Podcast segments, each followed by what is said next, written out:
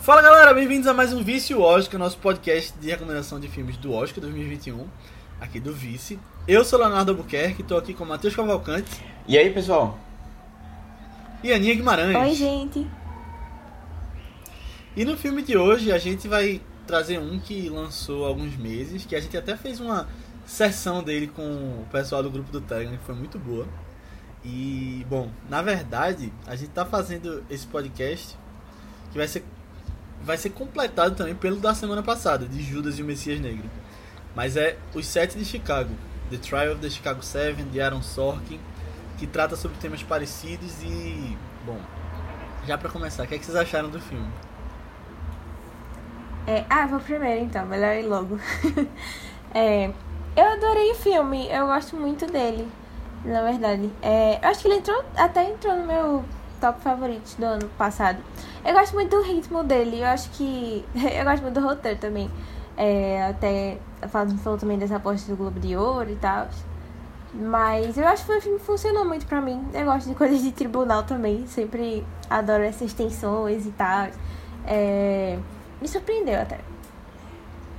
Eu, a gente assistiu e eu lembro de eu ter saído empolgado do, com o filme, sabe? Uhum. E até foi legal eu rever é, pra, gente, pra gente comentar agora, porque eu lembrei de, algumas coisas que, do porquê eu tinha gostado, sabe? Na época. Mas foi, um, na, foi uma coisa assim que depois que foi passando o filme eu fui perdendo um pouco do gosto de, por ele, sabe? Hum. Quanto mais eu pensava nele, menos ele entrava, sabe? Mas, assim, independentemente de qualquer coisa, eu acho que o Aaron Sorkin já é um cara que ele consegue dominar muito bem o, o, o roteiro, sabe? Sabe, ele, ele consegue, ele tem estrutura, consegue brincar com tudo.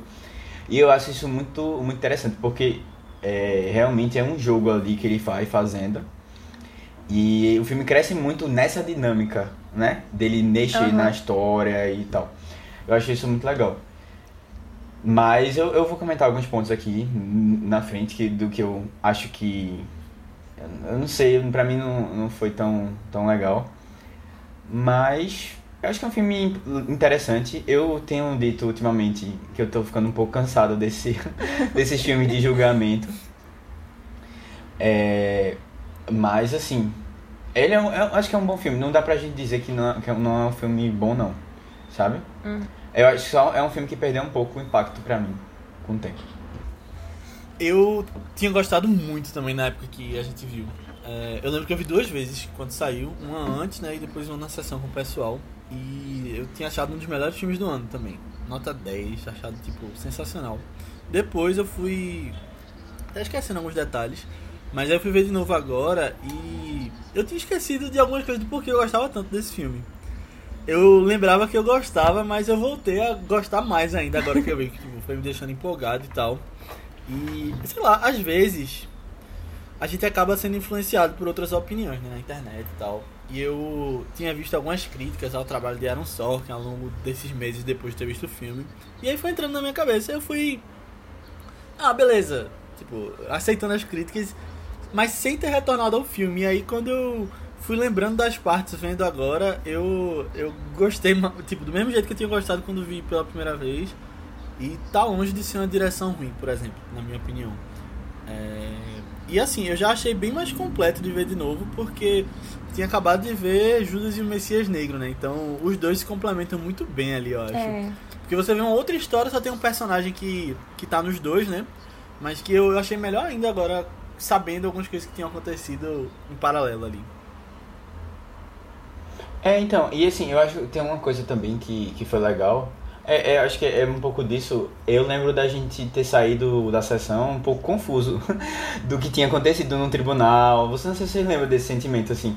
E que depois eu até ouvi um pouco o podcast do pessoal do, do podcast ao Cubo pra entender um pouco mais do que tinha acontecido e foi esclarecedor, porque realmente é, o pessoal tinha um domínio maior do que, é que tinha acontecido no julgamento e aí ajudou a explicar a história toda e tal. Porque realmente o filme ele tem umas coisas que são no passado, no presente, e eles não dão muito indicativo disso, e são muitos personagens. Aí assim, e- é- julgamento já não é uma coisa tão simples, básica, assim, de você entender no geral. E aí quando tem muita coisa se envolvendo, uma dinâmica grande, tinha as coisas que eram de outros personagens que estavam aparecendo. eu acho que realmente ajudou é, ter reassistido e ajudou é, ter conhecido um pouco mais da história até do é, do Fred, né? É, que a gente tinha comentado semana passada, Sim. no podcast Fred Hamilton, que a gente comentou na semana passada. Uhum. É, dos Panteras Negras no geral, né? Eu lembro que quando eu Exato, assisti. Quando eu assisti com o pessoal, é, até uma amiga de Matheus, é, Elisa, tava. comentou um negócio lá que a gente tava comentando, ah, que interessante, queria saber mais de Panteras Negras. Ela falou que tinha, tinha um documentário lá, que eu nem lembro o nome, se alguém souber aí. Mas um documentário bem legal, que na época ela assistiu na Netflix, mas parece que não tava mais lá, que falava muito sobre o Fred também. Até lembrei quando a gente foi assistir Judas, mas aí eu. Não deu tempo de assistir, não, mas eu com certeza quero ver depois, porque agora, de- depois de ter assistido Judas, fiquei com com mais vontade ainda de saber mais sobre o movimento. Mas, já pra deixar um pouco clara a história pra quem não viu. O filme se passa em 1968, depois da Convenção Democrata para definir quem seria o presidente, o candidato a presidente dos Estados Unidos. E aí passa-se um tempo depois e aí a gente vê que tá tendo um julgamento de algumas pessoas envolvidas em alguma coisa que aconteceu ali. E aí você vai descobrindo depois que teve manifestações, teve incitações à violência, e que aquelas pessoas estão sendo acusadas de terem sido responsáveis por isso por instaurar o caos na cidade de Chicago. É, A gente vai falar em spoilers, se você não viu. Então eu recomendo que você vá assistir antes de ouvir esse podcast. Ou que você fique por sua conta e risco e receba os spoilers, que também. No final das contas. É a sua, a sua escolha aí. Mas recomendo que você veja o filme. Está disponível na Netflix mais uma vez. E, bom, vamos começar a falar de spoiler agora. O filme é dirigido, como a gente falou, por Aaron Sorkin, que é um grande roteirista, né? Ele talvez seja o melhor roteirista dessa geração dele em Hollywood e que fez uma carreira muito focando no roteiro, né? Ele ganhou Oscar, ele escreveu Rede Social, Moneyball, Steve Jobs, fez séries também e e aí ele começou a dirigir de um tempo pra cá. O primeiro filme dele dirigido foi Molly's Game, que é com Jessica Chastain, que eu gosto. Eu não acho filme ruim não, mas A gente comentou dele aqui, não? Não, não, como é Ah, não, não? confia aqui. eu tava falando, com Ah. o. O outro, é. O É Mais Mais Violento. Violento. Ah, é o Ano ela. Violento. Tem nada a ver. Não era dele não, né? Não. Não, não. Mas eu acho que a direção dele vem se tornando melhor a cada filme dele, né? Eu acho que já nesse, apesar de não ser uma direção muito inovadora, tudo mais, é uma direção muito competente. Ele tá bem melhor que lá em Molly's Game, apesar de eu gostar do trabalho dele lá. É, E eu já tô ansioso pra ver os próximos que ele vai vai fazer aí como diretor e como roteirista. Meu favorito dele ainda é a rede social, que a gente comentou no primeiro episódio do Vice. E estou contando os dias pra ver a rede social 2. Sempre. Ainda estou contando os dias. É, eu acho que, assim, foi. A gente comentou já isso algumas vezes. A rede social é um dos filmes assim, mais in- interessantes assim, do, desse começo da, da década passada.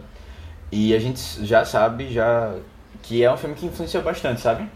E muito pelo roteiro, da maneira como ele trata os personagens. É, você tem personagens muito é, nem certo e errado, sabe? Tipo, bem cinzas assim. E tem toda essa dinâmica que isso foi uma coisa que eu, que eu não curti muito. Ele trouxe e repetiu aqui, eu acho, a mesma dinâmica pra cá.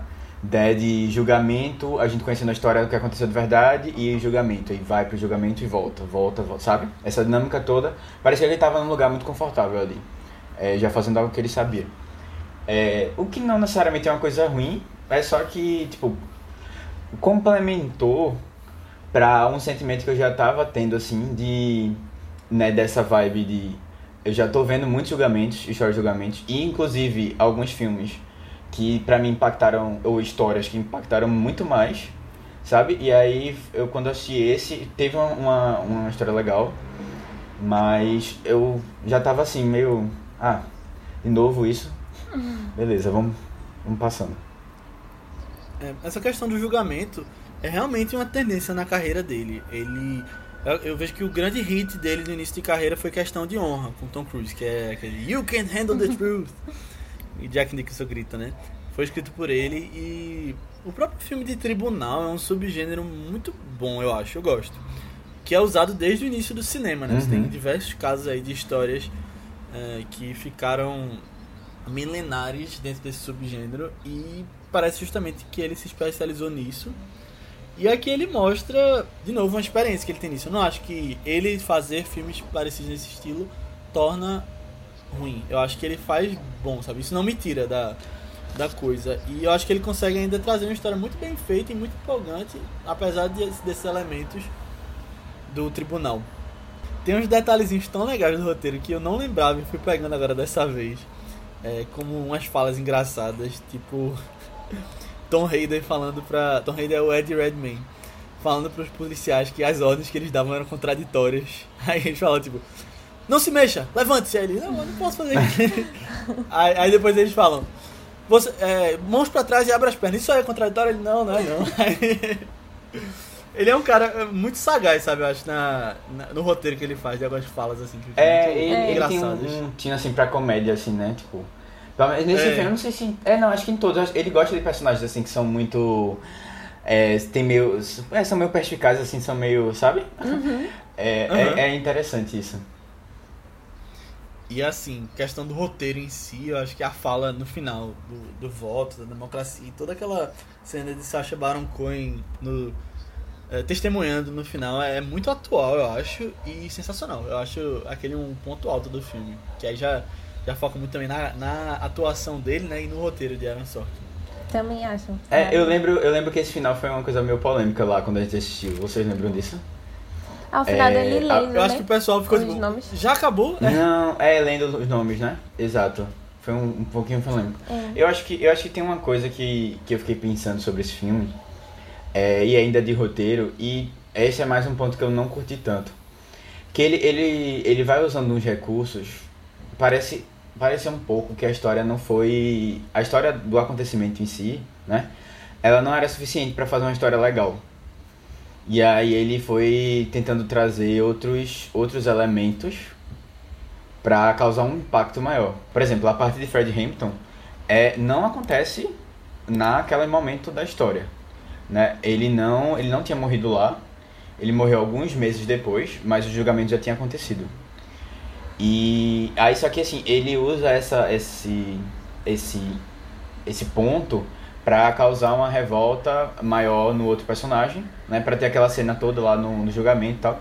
Que eu não sei por que precisava, porque realmente no julgamento aconteceu aquilo do juiz prender o cara, tipo, ficar amordaçado tal, uma coisa assim meio fora da, da realidade, assim. Absurdo isso. É, e até, e até assim, também porque foi uma coisa que foi muito. Eu não sei se ele, ele queria trazer isso, qual, qual o objetivo. Porque realmente ficou uma coisa muito solta e a gente depois percebe realmente que ele esqueceu completamente desse do oitavo, oitavo de Chicago, né? oitavo set de Chicago. É, o oitavo set de Chicago. E ele esqueceu assim, e isso eu achei muito estranho assim. A gente sabe que que agora o Oscar é, ele a gente precisa que os filmes tenham uma representatividade, né? Precisam ter pessoas de outras etnias lá. É, e aí fica um pouco parecendo que ele encaixou assim pra estar mais atual, sabe? No, nos temas. Eu não sei, eu senti um pouco disso. É, eu queria que tivesse um pouco mais de, de cuidado, sabe? De atenção, assim, para algumas coisas relacionadas a isso. E aí, por exemplo, um outro momento que ele precisa. Ele, e aí, assim, é uma discussão de escolhas artísticas, mas. É, eu não sei, eu não, não, não entendi muito bem. O final, por exemplo, também, ele ele tá, faz aquela cena toda, né, de contando os, no, os, os, nomes das pessoas. Que foi uma coisa criada por ele lá, né, pra causar aquele impacto final. Eu lembro também quando assisti, eu, eu estranhei isso também, né, do... É, é Bob o nome dele? É, do Bob. Eu fiquei esperando ele ter mais um espaço dentro do filme, sempre algo a mais, assim. E aí realmente não teve, né? Tipo, eu acho que os, os protagonistas ali do filme são bem definidos o, o Hayden, o Rubin e o Hoffman mesmo, né? E aí só fica mais no rolê deles ali. É... Vocês, só uma curiosidade, vocês é... perceberam quando citaram ele, o Bob, em Judas e Messias Negro? Foi bem rapidamente. Não. Quando, não. quando o pessoal do FBI. Eu, eu ia falar isso no outro podcast, mas eu esqueci. Pra fazer a ligação com esse. Aí eu tô falando aqui. Olha tem que escutar os dois. Realmente. Mas quando o pessoal do FBI tá tá falando de algum dos, dos membros lá do, do Partido dos Panteras Negras, né? Aí eles vão citando vários que terminaram é, se lascando depois e um deles, eles mostram um desenho na hora de um cara sentado, não sei o que, e aí justamente eles falam, ah, Bob O'Seal é, tá lá no julgamento, não sei quem, aí eu, eita, será que é o cara? Aí depois eu fui pegar Nossa. o nome e eu, eita mesmo. É, aí, tá não tudo percebi. interligado mesmo. É, legal. É, eu, eu concordo com um pouco do que o Matheus falou nessa questão de que ele esqueceu esse personagem. Eu acho que no início do filme ele tá bem presente. Eu não acho tão jogado assim, mas aí depois ele. Quando ele sai, né, na metade do filme, eu achei que ele fosse voltar depois, no final, alguma coisa assim. E aí só esquece mesmo, só acaba a história dele. Eu acho que isso aí é um ponto que podia ter sido trazido de volta também. Mas eu não acho que ele tenha colocado esse tema para ficar atual causa de premiações, tu falou, para ser um, uma simpatia com a causa. Eu acho que realmente é uma coisa que foi falada, né? Um, é um tópico que é tocado nessa época do julgamento. Então, eu acho que faria sentido, faz, fez total sentido trazer a tona. Não, e assim, é, é um, um, um, momento, eu acho que é um dos momentos mais fortes, assim. Na verdade, eu acho que é o mais forte da história. Né? Naquela cena específica dele no julgamento e tal. E aí, sim, e aí sim. é isso que eu acho que ficou mais, me incomodou mais, porque realmente ele usa muito dessa, dessa situação lá e aí você tem a parte mais forte do filme. E aí depois você esquece o cara. Sabe? Aí, eu, uhum. assim, isso dá uma, deixa um ar um pouco estranho, assim. É, para as escolhas dele, do que ele queria estar tá falando ali. Tá ligado? E aí, assim, eu não sei também, acho que cada, cada situação é, é única, assim, o julgamento em si. É, foi um, um julgamento, a gente vai falar mais sobre isso, mas é um julgamento totalmente bizarro, assim, com coisas nada a ver, que não deveriam acontecer. Completamente imparcial. É, né? exatamente. Parcial, parcial. né? É, completamente é, parcial, exato. Mas aí eu, eu fiquei fazendo, também tem um pouco disso, eu fiquei fazendo comparações com Olhos que Condenam. E, putz, eu acho que vai ser difícil ter um outro julgamento que eu fique mais impactado, sabe? Do que aquela, a série da, da Ava DuVernay. Eu realmente... É, é difícil, difícil. Um dos pontos altos para mim nesse filme é o elenco. Eu acho que tá um melhor que o outro ali. Até os que fazem participações mais rápidas estão sensacionais. E como a Aninha falou, tem alguns que são realmente os protagonistas do filme, né? E um cara que tá até muito mais do que os outros no falatório de premiações é Sacha Baron Cohen, que fez Borá esse ano é. também. E que ele tá. Ele é sensacional. Eu acho que a gente conheceu lá atrás como Borá e os outros personagens que ele foi fazendo. E, mas ele tem mudado a carreira dele, né? Feito umas coisas mais sérias de um tempo pra cá. Mais sérias assim, né? Inteligente que tá... Não, Porque esse cara, esse cara queria muita onda, pô, no, no filme. Não, mas ele fez a série do espião, ele tem ah, não, tá. aí que ele, que ele tem feito na carreira dele. E aí ele faz um filme desse também de, pra se despontar aí nas premiações. Eu acho que ele, ele tá fazendo umas escolhas certas aí. É. Eu acho que aí o filme tem praticamente tá todo mundo bem, sabe? Sim. E aí, assim, é interessante, eu não, a gente, porque também nem a maioria, tem, tem alguns que tem um pouco mais de tempo, mas ninguém tem aquele tempo todo, porque realmente são muitos personagens, precisa dividir a, dividir a cena, né? As cenas, mas assim, é, eu acho que estão todos legais, eu não sei se tem algum, assim, incrível, sabe? Mas é, isso eu acho positivo. Inclusive as pessoas que não são tão legais, elas estão bem. é. é. Sim, a gente vai comentar sobre isso. Eu acho que isso é muito. Eu acho que isso é muito do papel do diretor, sabe, de elenco, às vezes, de trabalhar com o elenco, de saber dosar o que é uma fala de um, o que é uma fala do, do outro, roteiro, é verdade. E ele que é roteirista e diretor, ele consegue trabalhar muito bem aqueles momentos ali que tá todo mundo junto numa sala, ou até nas cenas do tribunal mesmo, pra quem vai falar naquela hora. Eu acho que é muito legal. E aí os atores chegam dando um show, né? Uhum. Mas tu falou disso de pessoas que, que não são boas, mas que estão trabalhando muito bem. O Frank Langella, que faz o juiz aqui, eu acho incrível também. Eu acho que você fica com raiva dele, tão boa que é a atuação. Ódio. É, é, a palavra certa é ódio. é. E outro cara que tá sempre bem, que aqui também dá um show, é um dos melhores, é Mark Rylance, né? Que surgiu aí em Hollywood mais velho, ganhou o Oscar lá por Ponte de Espiões e que aqui tá fazendo o advogado. Eu, eu gosto muito dele. Aham. Uhum. Ele é simpático, né? É. simpático. É. simpático é um adjetivo tão assim. Ah, pra dizer qualquer coisa, ele é simpático. Não, mas eu acho ele simpático. Tipo, uma pessoa, sabe, que tem uma cara amigável. Parece assim. gente boa, é, né? Gente, parece uhum. gente boa. Eu acho que parece gente boa. Dava pra ir pro churrasco, conversar. Não, e bom ator, óbvio, mas assim, Ele. ele, é- ele tem uma carinha simpática. É verdade. Mas eu lembro que antes desse filme estrear, eu tava muito empolgado com algumas fotos que tinham saído de Jeremy Strong nesse filme, porque ele está transformado do que a gente conhece ele Succession. depois de Succession, né? E, e ele é muito legal também, eu acho que ele tá doidão aqui, todo barbudo e cabeludo. E, e aqui é engraçado porque eu falei em Succession, mas tem um encontro de Succession, um reencontro aqui dele com a namorada de Roman na série, que faz a policial infiltrada aqui. É verdade. Que inclusive é, ia ser massa demais se Aaron Sorkin fosse trabalhar com eles em Succession, pelo menos no episódio, roteirizando. Eita, ia ser loucura, hein? É. Ia ser Caramba. top, né? É. É, é bem a vibe dele. Teve até tribunal Ele é, lá. ele, isso, é bem a É. vibe dele, é. Sim, exatamente. De falas rápidas, né? Muita coisa acontecendo, muito. É. É. Loucura. É, eu acho que tem a ver com ele. Olha aí, fica aí a sugestão. Se Aaron estiver ouvindo esse podcast, manda um, um e-mail pra HBO. Ou se a HBO estiver ouvindo, manda que a gente faz a ponte aí. Eu gosto muito da cena do. Como é o nome dele, Ló? Do menino? De, de Succession. Jeremy Strong. Jeremy Strong. É, é Jerry nesse filme. É, eu gosto muito da cena de Jerry, que ele tá lá no parque com, com um promotor. É promotor? É o advogado. Não, é procurador, eu acho. Ou é promotor, não sei. É o, é, o, é o procurador, o promotor. É, alguma coisa assim. Jeremy, essa coisa de o justiça. a Je- gente não Joseph. Gordon-Levitt, o Robin. Ó, É isso, exatamente. Aí ele tá lá, ele tá lá e ele começa a conversar assim, tipo.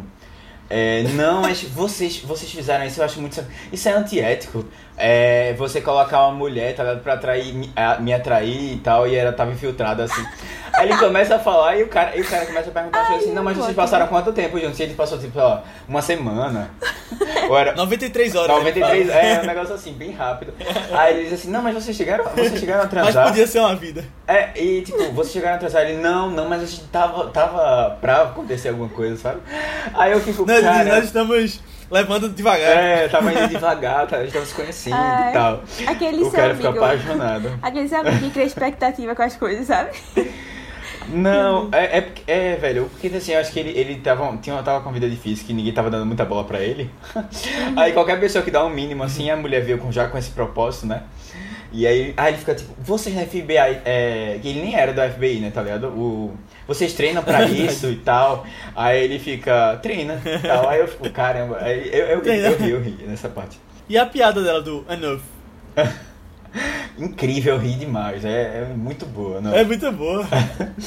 Eu acho que combina com ele, tá ligado? Mas. É, bom, Uhum. ela, fez, ela é esperta, ela fez tudinho pensando. Agora. E, e jogaram um ovo nele no começo. Olha aí a conexão. Da hora que eu tô fazendo isso. Eita, verdade. Verdade, verdade. Eu achei que ele ia comer aquele ovo naquela hora, porque ele não sabe o que fazer. É, verdade. Agora, é assim.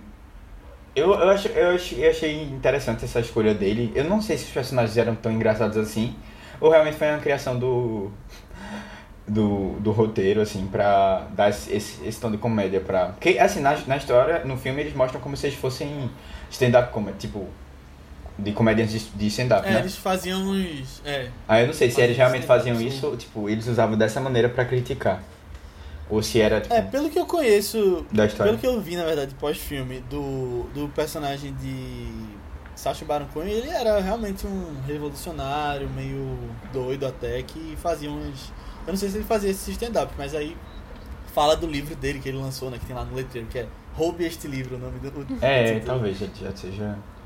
Porque realmente ele fala umas é, coisas assim, até no- no- na hora do, do julgamento, que faz umas coisas assim que você Velho, fica tipo, e- eita, os palhaços que chegaram. Aí começa a... É, e aquela parte.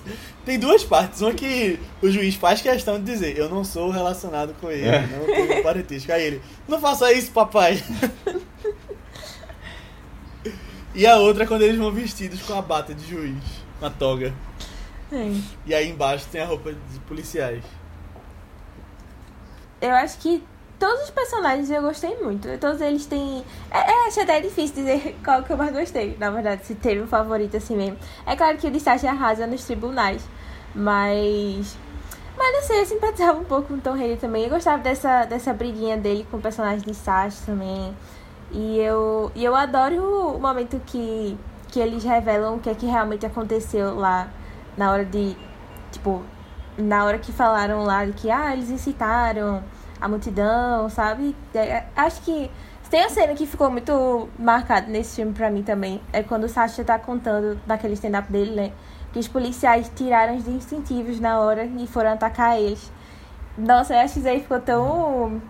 tão, tão forte em mim isso daí. Porque, tipo. É. Esse negócio da violência desnecessária, né? Da polícia. A gente viu aqui é muito revoltante. A gente viu em Judas também, é muito revoltante. E, poxa, enfim, né?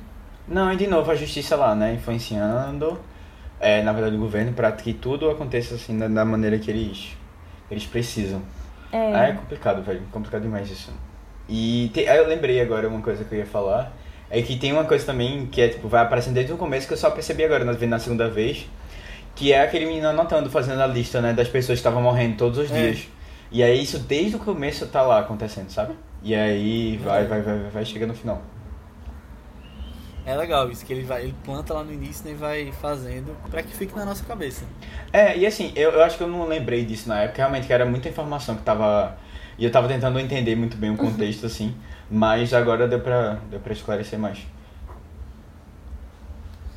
É. Essa questão da polícia é interessante porque esse filme saiu em 2020, que foi um ano super político, né?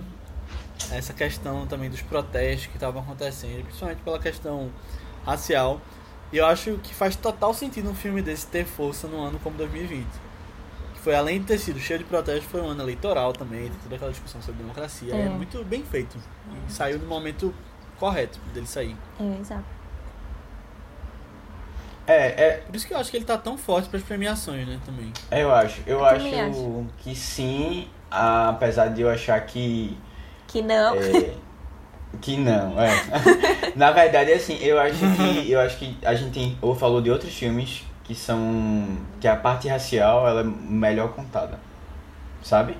E aí, se fosse para ganhar conta desse desse fator específico, eu preferia outros. Não, mas não é só por causa disso. Não, né? é. é isso que eu tô dizendo que Tipo, mas assim, é, eu, eu acho que a gente eu, eu acho injusto. eu vou protestar. Não, eu acho, eu acho que a gente, a gente já teve algumas situações aqui que a gente já comentou é quando o filme ele fala de questão racial e pega a galera que não é para comentar e aí sempre sai na frente de outras pessoas que estão lá sempre envolvidas com isso e que não ganham o reconhecimento devido, sabe? Eu entendo, mas o comentário de Sete Chicago não é só racial. Não, então, não, não é, é, só racial, exatamente. Tem bem mais coisa que. É por isso que eu disse sim e Porque... não. É. é. Entendi. É mais por isso mesmo.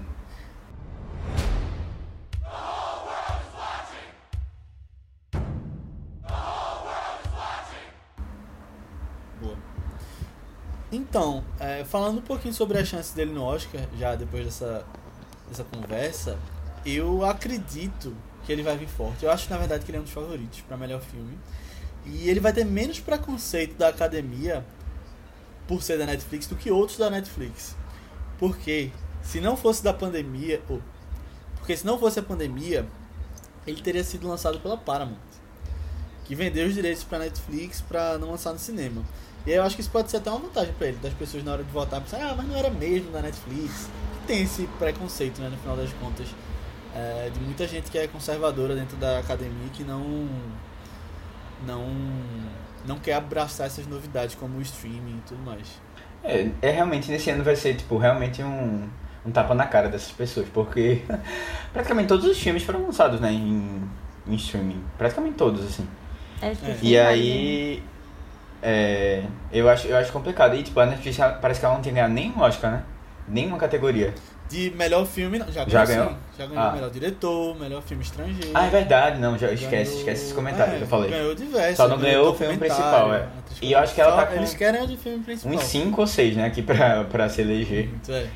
Eu acho que. Eu acho que tem muita chance. É muito porque ele é um filme completo, sabe? Ele tem tudo.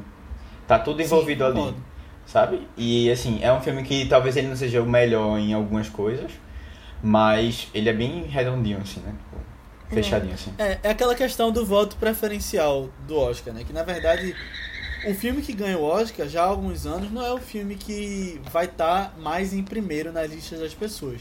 Porque lá eles fazem um ranking do, dos indicados a melhor filme. E aí normalmente quem tem muito segundo, terceiro lugar ali, quarto até, acaba subindo nesse ranking. Aí você tem casos de, de filmes que ninguém esperava que acabam ganhando. É, e isso é, Mas i- é isso, muito isso, é, isso é uma, vê. uma suposição, né? Tipo, uma teoria da gente. Porque a gente não. Não, é, isso é- Não, porque a gente tem. Isso faz sentido. faz sentido. Matematicamente é, faz tipo, sentido. por exemplo, Parasita não faz muito sentido isso, eu acho. Eu acho que o pessoal votou Parasita. nele mesmo. Tipo, pra primeiro. Concordo, mas Parasita não foi um filme tão odiado. Você podia ter ele no seu segundo lugar e tal. Por, filmes muito divisíveis normalmente não ganham. É um caso de La La Land, por exemplo, que tinha muita gente que tava contra porque falava até pela questão dos brancos que é, o jazz, aquela coisa das discussões que teve na época. Muita gente viu que La La Land era um favorito e não votou nele. E aí botava em último. E aí você tem um caso de um filme que estava muito ali em segundo, terceiro, que poderia ter sido Moonlight. E aí ele acabou ganhando. É, por isso também que o fato de a regra ser diferente para melhor filme e as outras categorias é uma coisa que tem contribuído para ter tido tanta divisão nos últimos anos da melhor filme e melhor diretor. Claro que alguns têm batido, mas tem muitos recentes que não estão batendo. Hum, é mesmo. Então, Mank não tem chance aí de ganhar melhor filme? Tem chance sim, mas eu acho que. Mas, ah, não, é. Por esse fator, Eu eu acho que que não, né? ele tá bem mais embaixo. É, eu acho que ele. Ele não tá fora da jogada já. Até porque a Netflix é, tava tirando o foco de campanha dele de um tempo pra cá, né? Que eles viram que Não ia a recepção certo, foi é. divisível. É. Mas agora, depois do, das indicações do Globo de Ouro, eles voltaram a botar lá um monte de. Não sei quantas indicações. Mas eu acho que a, a grande chance deles é esse. Acho que é esse ponto, mas assim, você tem um Destacamento Blood também, que é um filme que muita gente abraçou. Mas ali tem outra questão que é fazer as pessoas lembrarem, né? Que foi um filme do meio do ano. E foi esnobado eles totalmente no Globo de Ouro, não tentou em nenhuma categoria. Sim, mas é justamente por isso que você, pra relembrar de um filme que foi não sei quantos É. meses atrás, é mais difícil do que você fazer uma campanha pra um filme que tá saindo agora ou que saiu dois meses atrás. Mas tem uma coisa que eu acho que vai contribuir para o Oscar desse filme, que é o seguinte. Quando apareceu o Michael Keaton nesse filme, eu já aumentei a chance de ver ele ganhando o melhor filme, porque Michael Keaton tá em todas de uns tempos pra cá. Spotlight, Birdman, bota Michael Keaton, o seu filme ganha o melhor filme. Parasita, tá em todos, é. Parasita. brinca- Tirando onda. Era John Goodman uns anos atrás, que ele tinha feito Argo, o artista, aí no ano, no ano depois disso eu falei, não, o que John Goodman estiver fazendo, John Goodman é Fred Flintstone, aquele ator. Mas O assim, que ele sim. estiver fazendo, vai ganhar o Oscar. Aí eu nem lembro que, quem foi depois e, e não era com ele. Ah, então ah, tu acha que ele vai estar indicado e tem muitas chances na melhor filme? Michael Keaton? Não, pô. O filme. Ah, acho. Acho, acho. Acho sim, eu acho. E eu lembro, em um expresso que a gente falou, que eu falei, vai ser Nomadland, Mank ou Sete de Chicago. Aí a Aninha disse, acho que Sete de Chicago não, Nomadland ou Mank, antes da gente ver esses dois. É, Aí disse que podia depender da... Tu lembra, é né? Mank realmente eu acho que seria o que eu excluiria agora. é, eu acho que tá entre esses dois. E eu acho eu disse assim na época, pô, eu acho que pode ser muito influenciado pela eleição dos Estados Unidos.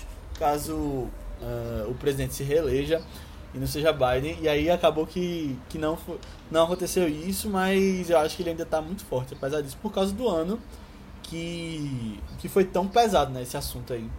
É. Agora, antes da gente entrar nas categorias do Oscar, eu acho que um prêmio que ele vai ganhar com certeza, tipo, tá em primeiro pra mim, é o SEG de elenco, né? O, o Screen Actors Guild. Eu acho que com toda certeza ele ganha. É o filme que mais tem peso, assim, de um grupo de elenco, sabe? Eu acho. Pelo menos na minha opinião.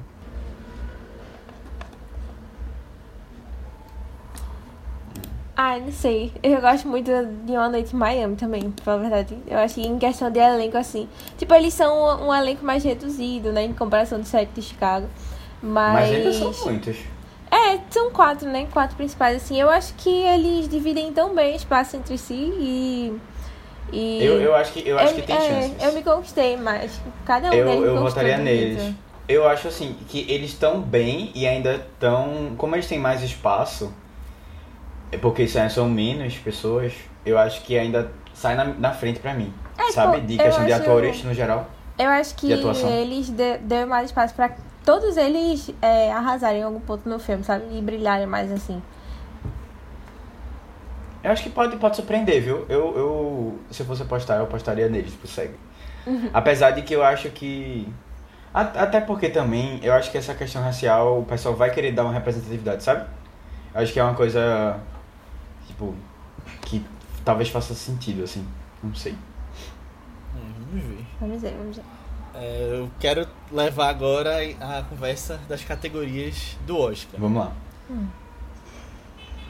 Eu acho que a gente já pode começar assim com o pé na porta, dizendo que melhor ator coadjuvante vai vai ter alguém indicado ali. Eles todos estão estão indo como coadjuvantes para para campanha. E aí eu acho que quem tem mais chance, e eu acho que pra mim são dois dos melhores ali, é Sacha Baron Cohen, que tem aparecido bem mais em, em outras premiações até, e tem boas chances até de levar, talvez e Mark Rylance, que é o advogado. Mas talvez uma surpresa que possa aparecer aí é, é o Frank Langella, né? Que é o, o juiz. Eu aposto que pode rolar talvez até uma nomeação dupla aí, por ter tanta gente boa no filme. Dois na categoria de ator coadjuvante. Eu acho complicado, velho. Porque tem tantos, né? Tem tantos que eu queria que tivesse. Aí eu fico já pensando assim, poxa, triste. É, mas assim, eu acho que o cara. O, o- tem uma pessoa de Mank lá, o- aquele. O dono da. Do. Do Tem estúdio. ninguém de Mank com força. Mas não, é, mas eu assim, não, mas eu acho que eu acho que ele poderia estar, tipo, ele de atuação, acho que ele tá bem. Eu, o cara de ah, O Som do Silêncio, ele tá muito bem. Sim, que eu acho que ele pode entrar. tá- É, a gente comentou de que um que provavelmente vai ganhar, que é o Daniel Kaluuya. E aí, assim, é, talvez tenha, tenha algum outro que a gente que eu esqueci de comentar. Leslie assim, Odom forte. Jr., do One É, Leslie. Então, aí, tipo, eu acho que vai ser difícil, sabe? Eu, eu ainda acho que. É porque também tá muito difícil. Eu, eu acho que eu prefiro colocar a Sasha como principal. Mesmo sabendo que, é assim, pelo, pelo papel que ele fez nos dois, sabe? Eu preferia ver ele como principal do que como, como coadjuvante aqui. Porque eu acho que ele foi legal, mas, tipo, Não, também. todos os outros foram bem também. Mas aí a escolha, a escolha da Netflix pela, pela inscrição dele foi, Foi como como coadjuvante, é. Não, então, mas aí É. eu preferia que ele nem tivesse, desse a oportunidade pra outra pessoa. E ele, conf- ele, ele, o pessoal não escolhesse ele, tá ligado? E ele fosse indicado pra principal, porque eu gosto muito dele lá. É. Eu acho que ele tá com muita chance nessa temporada por causa de Borat também, que as pessoas estão vendo muito ele. É, então, Então, já é um nome, contexto né? geral. É. É. E aí ele, ele aparece ali, normalmente em, em duas cédulas de votação, dependendo de qual premiação você tá votando, e aí as pessoas vão lembrar muito dele. E aí ele tá também indo, aparecendo em um monte de lugar, fazendo campanha. É. Eu acho que ele, ele é quem mais tem força. Uhum. Apesar de, pra algumas pessoas, não, não ser o melhor ator ali, mas ele é o que mais tem força. É, exato. É. Então, partindo aqui de algumas categorias mais técnicas, eu acho que melhor som ele pode entrar por causa do- das questões lá dos protestos. Mas também é uma categoria que está bem cheia ali com Tenet, Mank, Som do Silêncio. Então, essas últimas vagas vão ser bem disputadas aí. Tem Relatos do Mundo que pode entrar, até o destacamento Blood. Então, vai ser um negócio Difícil, é. Você briga de cachorro grande, é. Ele tá elegível também pra melhor canção original, mas agora entrando em alguns que eu acho que ele tem mais certeza de entrar. E provavelmente de ganhar algumas delas. Primeiro a edição. Eu acho que a edição desse filme a gente acabou nem tocando muito no assunto, mas é um dos pontos altos. E o Oscar a gente sabe que normalmente o mais editado é o que eles dão o Oscar de edição. Aconteceu ano passado com Ford vs Ferrari, aconteceu com Bohemian Rhapsody, que era um filme bastante editado e levou o Oscar de edição. E aí esse filme também, ele tá sempre cortando câmera, mostrando alguma coisa que tá acontecendo rápido. E é muito bem feito.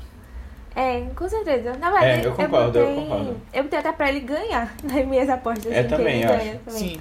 É, eu acho que, Eu acho que ele é um ganha dos pontos também. mais legais, assim, mesmo. E aí depois, melhor roteiro original, eu também acho que ele vai levar. Mais um Oscar aí pra Aaron Sorkin. É, eu também tô botando que ele vai ganhar. Também tô apostando mais forte nele. Mas é, tem outros roteiros que eu ainda preciso ver o filme, sabe? Tipo, o povo fala muito do de. É, Bela Vingança. Só que aí eu acho que. Eu vejo o povo, tipo, tendo umas polêmicas também com o final, né? E tal. Aí eu acho que talvez não ganhe, não. Mas aí fortaleceria mais É. Sete de Chicago, né? É, Eu particularmente gosto do final de Bela Vingança. Eu acho que pode vir como uma surpresa, mas eu acho que assim, o, o mais certo é que o set de Chicago acabe ganhando. a categoria de roteiro, eu acho que ele dá, dá algumas oportunidades pra geralmente filmes que não estão, às vezes, nas categorias principais. Tipo, o melhor, o melhor filme e tal, o melhor direção. Mas sempre tem uns, assim, diferentes, sabe? Eu queria ver filmes mais B, assim, tipo, mais independentes, sabe? Nessa categoria. É, Aham. porque eu acho que, eu, assim, eu, eu gosto quando a gente, você pega é, temas mais difíceis e você trabalha roteiros um pouco diferentes pra isso, sabe? Eu acho que Call, por exemplo, talvez esteja aqui, ou não? First Call é adaptado. adaptada a eu gosto eu gostei da eu gostei eu achei bem interessante a história do do The Assistant e é, Never Ra- Rarely Sometimes Always eu acho que ele- se um desses dois também tivesse indicados eu ia estar bem achar interessante É, faz sentido isso que tu falou, mas em um contexto de indicações. Porque em questão de estatística de Oscar, se você for ver, nos últimos anos o, o filme que ganha melhor filme tem tem pareado com pelo menos um dos roteiros, né? No caso, um dos roteiros. né? Sim, Não sim. Não tem como ganhar os dois, mas e faz é e faz bastante sentido é. original. Pois é. Aí por isso que eu acho que, que faz sentido ele levar também. Uhum. Outra categoria que eu acho que ele vai entrar como um dos indicados e, e eu acho que não ganha, mas que antes eu tava até indo na onda das pessoas dizerem, pô, não sei se merece indicação, mas eu acho que merece sim, eu acho que é bem competente a, a, a direção dele, é o melhor diretor. Eu acho que, que ele vai vir aí entre os indicados, só que não vai acabar ganhando não. Ah, e já, eu já espero que não, que ele não apareça como os indicados. Porque é, a gente falou de um filme semana passada, né? Que eu acho que foi melhor e acho que merecia estar lá. Acho que se as pessoas verem esse filme, eles vão, elas vão indicar ele, ele pra, pra diretor, não sei. Acho que não, mas bom. É, eu acho que tá bem não, certo é. pra Aaron Sorkin, Mas- porque ele tem aparecido em outras premiações também, Matheus. A gente leva em consideração essas outras premiações também, não é só tipo. Outra pessoa mere- mere- merecia mais. Não, né? mas é, mas é, é, É. beleza. Eu, eu acho. É. Acho que seria uma coisa meio desnecessária, assim, pro, pra indicação. Ainda mais porque a gente tem certeza que ele não vai ganhar. É, ele já vai ganhar o roteiro. E talvez o melhor filme. Já tá suficiente. É, e aí indo pra última categoria que eu acho que ele entra é de melhor filme. E baseado em tudo isso que a gente falou, hoje eu tô achando que ele vai ganhar melhor filme. É, talvez ali com Nomadland vindo com força, mas Nomadland eu acho que vai dominar o início das premiações. E aí tem algumas que o Set de Chicago vai vir mais forte, tipo Sindicato dos Produtores, o próprio SEG, e aí vai dar forças muito por aquela questão também de do voto ranqueado, né? E aí Nomadland eu vejo também como um filme que para algumas pessoas pode ser meio chato até, pelo que a gente tem visto e não sei se vai, vai ter tanta força assim no Oscar. Mas pode ter, eu posso estar completamente errado, até porque eu acho que vai levar melhor diretor Nomadland. É, É, então, eu, eu, eu, e é um filme que tá vindo com uma campanha forte também. Isso. É, mas Uhum. eu tenho percebido. E não é da Netflix, É. Esse é, é, um da Searchlight. né? E tem isso a favor deles, é. Mas, mas eu tenho Justamente. visto também Nomadland sendo um desses que tá dividindo um pouco as opiniões, assim. Tipo, não de Uhum. ser bom ou ser ruim, mas de ser chato, sabe? Muita gente achando ele chato Aham. também. Aí isso me preocupa por causa dessa regra aí do Oscar. Porque eu achava que já era mais certo de que ia ganhar, mas aí agora eu já não sei mais. É, o É, a Chicago tá no meu segundo isso. lugar também. Boa. Mas, então vamos esperar. Eu acho que se ficar em vários segundos tem muita lugares, coisa ainda pra aí, né, acontecer. acho que ele ganha mesmo. É, Justamente. Justamente. É, tem muita coisa pra acontecer ainda. E, bom, daqui pro Oscar vai ter outras premiações, a gente vai falando. E o nome do set de Chicago vai ser muito citado aqui ainda, daqui pra o final da nossa série Vice Oscar.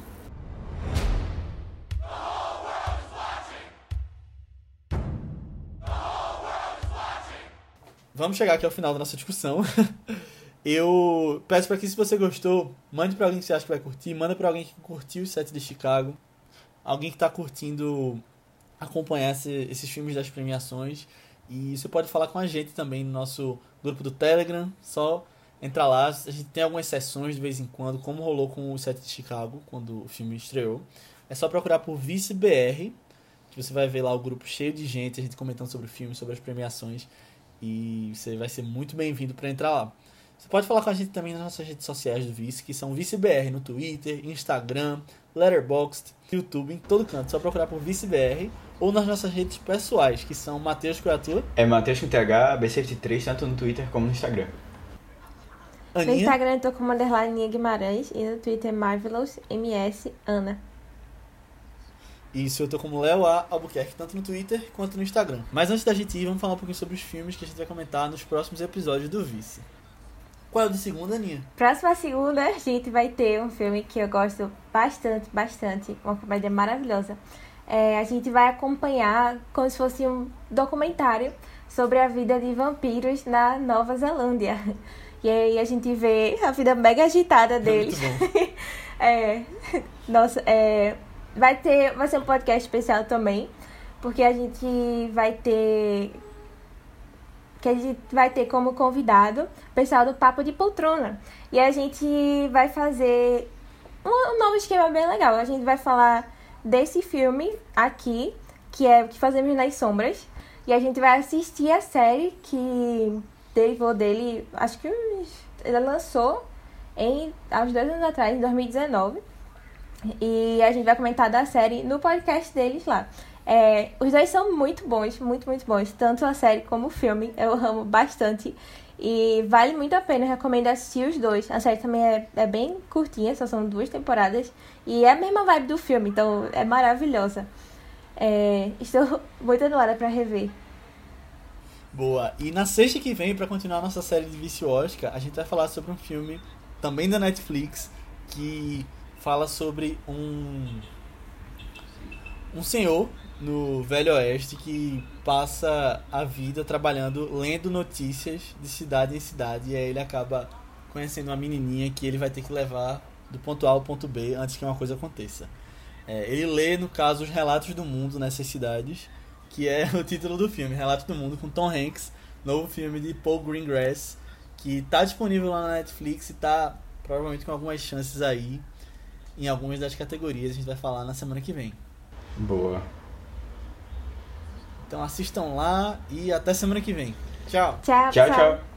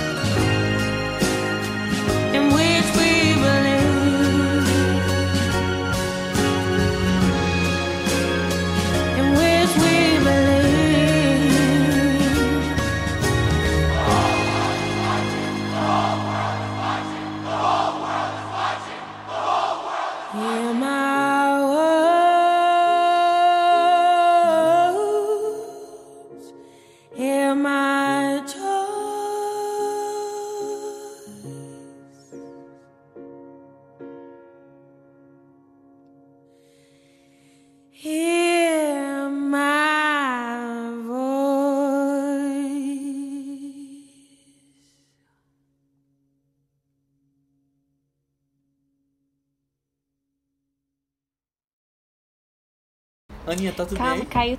Opa, Tá sem Sônia. calma, Aí. caiu tudo aqui. Deixa eu só. Eita! Não, não, não foi no coisinha, não. Foi no meus livros do lado tombaram. Pronto. Ok. Ah, sim.